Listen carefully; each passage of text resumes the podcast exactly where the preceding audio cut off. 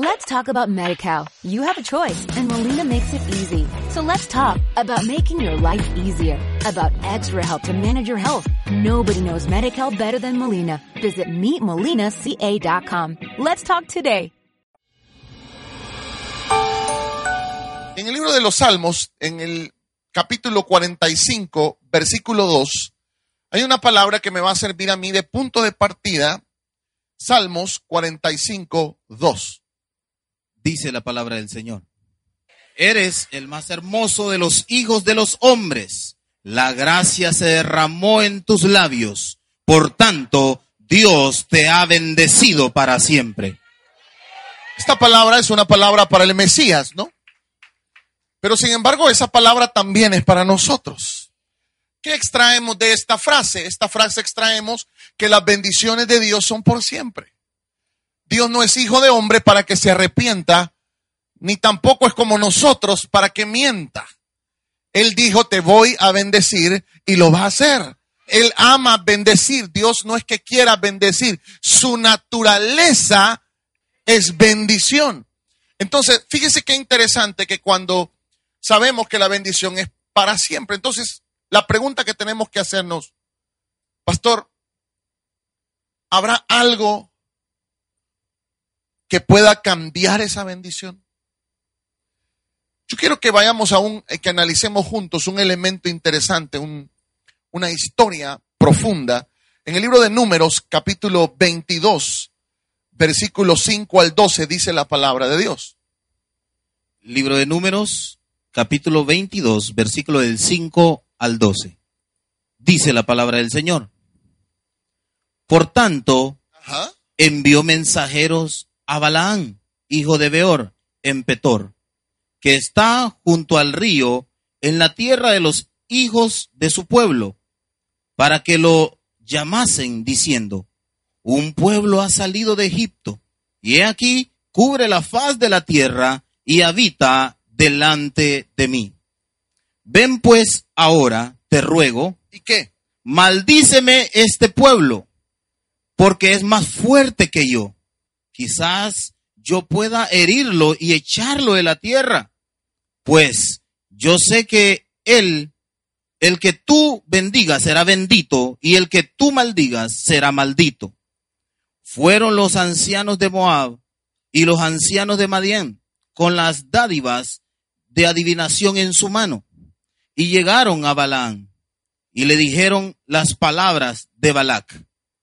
Él les dijo, reposad aquí esta noche, y yo os daré respuesta según Jehová me hablare.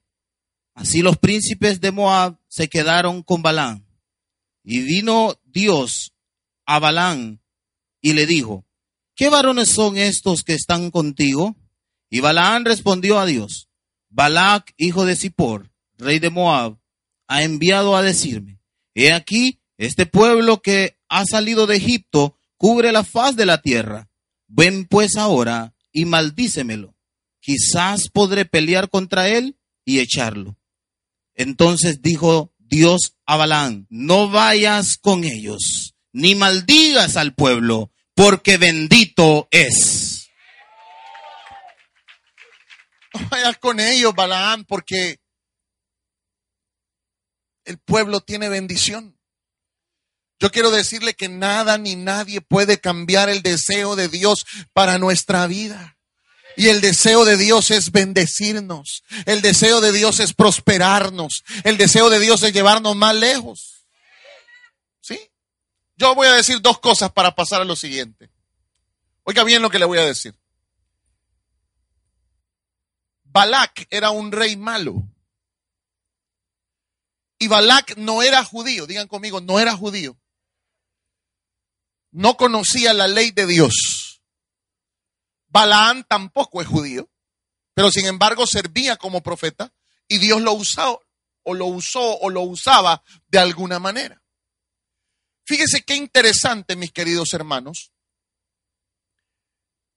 que mejor el mundo conoce que la forma de hacerlo pedazos a usted es a través de una maldición.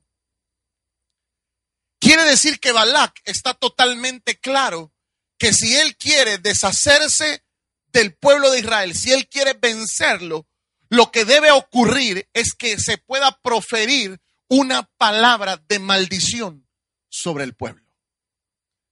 O sea que en la cabeza de Balac, si hay alguien que te maldice, te debilita.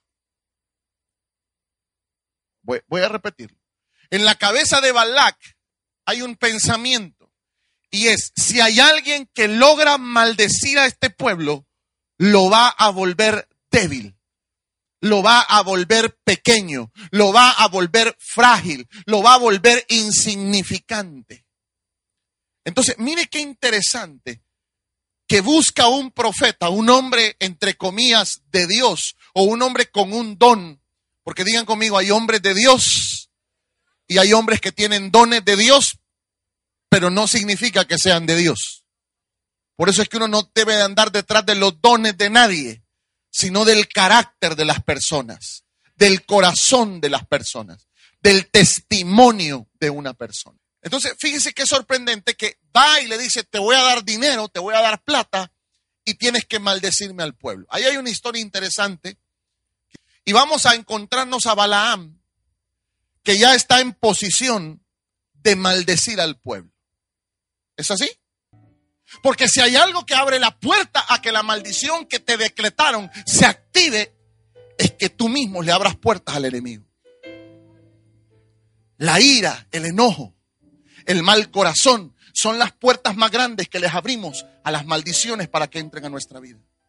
Maldiciones que en Cristo ya estaban canceladas, en Cristo ya estaban cerradas, pero nosotros les abrimos la puerta.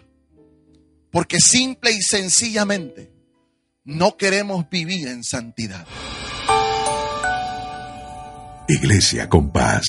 Let's talk about MediCal. You have a choice and Molina makes it easy. So let's talk about making your life easier, about extra help to manage your health. Nobody knows MediCal better than Molina. Visit meetmolinaca.com. Let's talk today.